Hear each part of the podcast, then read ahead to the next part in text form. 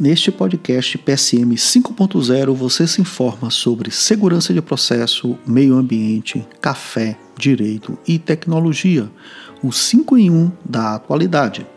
Meu nome é Sérgio Ferreira, sou advogado, engenheiro e amante de novas tecnologias. E hoje vamos ter o nosso terceiro episódio do podcast PSM 5.0. No episódio de hoje, vamos conversar sobre acidentes, falhas e a aplicação de políticas de consequências e a defesa comumente utilizada pelas empresas de culpa exclusiva da vítima. E faço uma pergunta: como diferenciar um acidente com a devida responsabilidade da empresa de um outro acidente no qual a culpa é da vítima? Primeiro, para respondermos, precisamos passar por alguns conceitos iniciais. Vamos lá! Conforme dispõe o artigo 19 da Lei número 8213 de 1991, acidente de trabalho é o que ocorre pelo exercício do trabalho a serviço da empresa ou pelo exercício do trabalho dos segurados provocando lesão corporal ou perturbação funcional que cause a morte ou a perda ou redução permanente ou temporária da capacidade para o trabalho. Então, pessoal, exemplo: se um trabalhador corta o dedo e esse corte no dedo impeça que esta pessoa Pegue objetos na empresa, abra uma válvula, feche uma válvula, abra um, um tanque para adicionar um produto, é, abra um reator, faça uma manutenção. Isto é um acidente de trabalho. E muitas vezes as empresas hoje até têm classificações diferentes, baseado a depender da origem da empresa, dos organismos, etc. É, tem o que o pessoal chama de acidentes sem afastamento, com afastamento. Tem uma coisa chamada primeiros socorros, que muitas vezes vem é complicar determinados entendimentos, porque às vezes o corte no dedo, ah, é só um primeiro socorro, mas o cara teve que tomar um antibiótico, um anti-inflamatório, alguma coisa assim, e aí isso é um primeiro socorro ou o médico atuou, teve um tratamento médico? Então tem diversas classificações, mas hoje também não é exatamente o objetivo, tá, da gente discutir isso. Quem sabe no futuro a gente faz até um específico sobre isso. Mas lembrando que acidente tem uma fratura, né? Tem algo que ocorra no corpo da pessoa pessoa que impeça o exercício é da sua atividade. Então, no caso da ocorrência de um acidente de trabalho, como conceituado pela Lei 8.213 de 91, e sendo numa planta que opere com produtos que ofereçam risco, tais como os produtos tóxicos ou inflamáveis, a responsabilidade é dita como objetiva. O que, que isto significa? É que cabe à empresa comprovar todas as suas medidas preventivas capazes de prevenir o acidente. Na grande maioria das vezes, existem deficiências claras nas organizações em comprovar adequadamente todas as suas medidas e procedimentos preventivos. Logo, resta muitas vezes nestes processos o argumento de que o acidente ocorreu por culpa exclusiva da vítima, para excluir a responsabilidade da empresa em relação ao evento. Muitas dessas organizações, elas até possuem procedimentos e práticas, mas às vezes de difícil comprovação. Por isso, às vezes, esta saída de configurar o evento, o acidente, como culpa exclusiva da vítima é uma opção bastante utilizada. A culpa exclusiva da vítima consiste na responsabilização exclusiva desta, sendo o empregado o único culpado em causar o evento, em causar o acidente, não cabendo apontar quaisquer outras causas.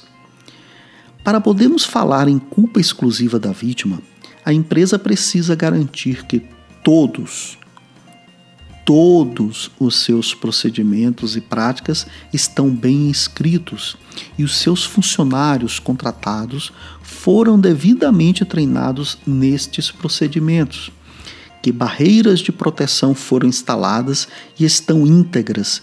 E quando falamos em barreira protetiva, vamos lembrar de que o primeiro a empresa precisa ter suas barreiras de proteção coletiva ou medidas de engenharia e não ir correndo diretamente para uso de EPI.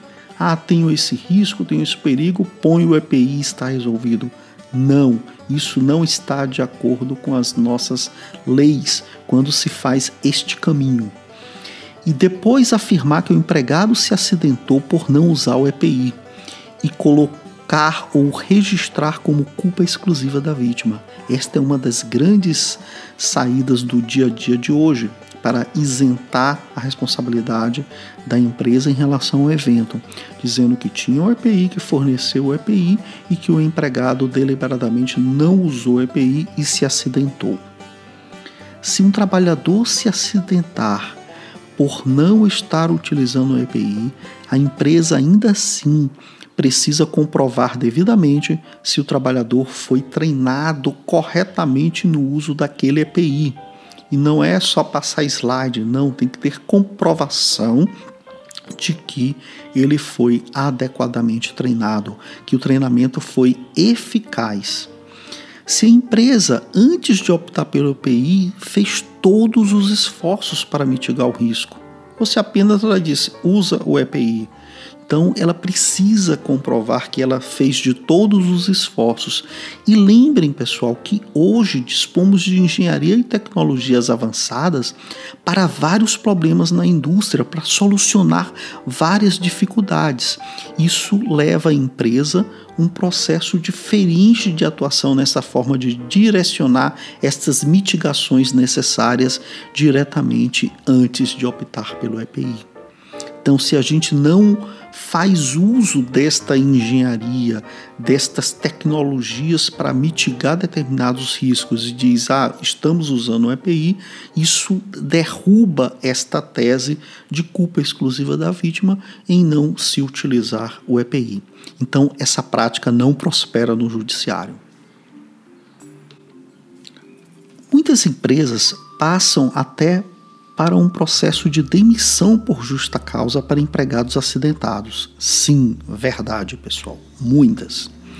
Lembrando que o recurso da justa causa apenas deve ser usado quando todos os outros esforços foram esgotados e para a aplicação da justa causa deve estar de acordo com a CLT, a Consolidação das Leis do Trabalho, em seu artigo 482, que diz: constituem justa causa para rescisão do contrato de trabalho pelo empregador, ato de improbidade, incontinência de conduta ou mau procedimento. Então, se o empregado não usou aquele procedimento na qual ele está devidamente treinado e esse treinamento foi comprovado eficaz para aquele tipo de empregado, porque às vezes a gente tem é, trabalhadores, pessoal, que tem até dificuldade na leitura dificuldade no entendimento do que está escrito naquele procedimento, porque não estudou o suficiente, fez um supletivo ali, é, não tem o conhecimento e cria essas dificuldades. E a gente passa um procedimento para esse trabalhador ler e diz que a gente treinou ele no procedimento.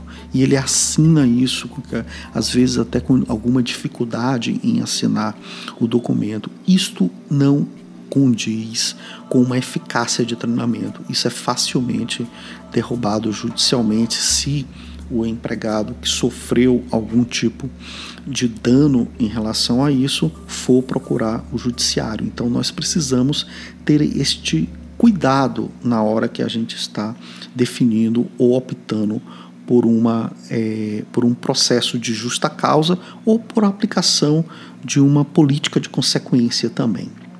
E a gente também não pode esquecer que existem os acidentes equiparados, tá, pessoal? Tem um acidente que provoca lesão, mas existem acidentes que são equipara acidente de trabalho. Que são eles? É o acidente ligado ao trabalho que, embora não tenha sido a causa única, haja contribuído diretamente para a morte do segurado, para redução ou perda da sua capacidade para o trabalho, ou produzido lesão que exige atenção médica para sua recuperação. E quais são esses acidentes equiparados segundo a Lei 8.213-91? Ato de agressão, sabotagem, terrorismo, ofensa física intencional, inclusive de terceiro, né, por motivo de disputa relacionada ao trabalho, ato de imprudência, de negligência ou de imperícia de terceiro ou de companheiro de trabalho. Então, se a pessoa foi negligente, foi imperir, teve alguma imperícia na execução de alguma atividade, isso provoca um acidente, ele é um acidente equiparado. E tem muitos outros que vocês podem estar consultando é dentro da lei. Agora voltamos à nossa pergunta inicial: como diferenciar um acidente com a devida responsabilidade da empresa de um outro no qual a culpa é da vítima?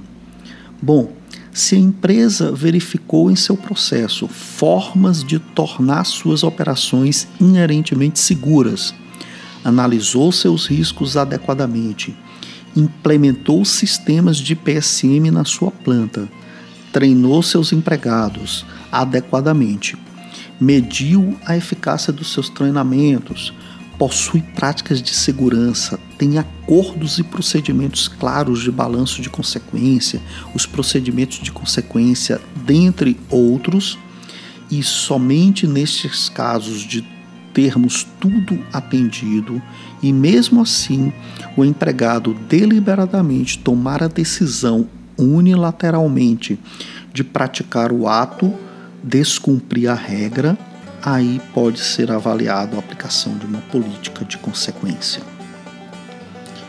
Então, pessoal, concluindo nosso bate-papo, profissionais de SMA, empresa, tenham cuidado nesses processos de aplicação de políticas de consequência, pois se não utilizarmos de modo correto, podem gerar ações judiciais muito severas contra as empresas e até mesmo contra os profissionais de SSMA que permitiram ou que aplicaram estas estes procedimentos, essas políticas de consequência de forma inadequada. Com isso, não quero parecer contra a correta aplicação de uma política de consequência, pois esta constitui uma ferramenta adequada de demonstrar o compromisso com segurança, mas sugiro uma avaliação bem feita antes de sua aplicação e que se tenha tudo muito bem documentado e registrado para evitarmos futuros processos judiciais.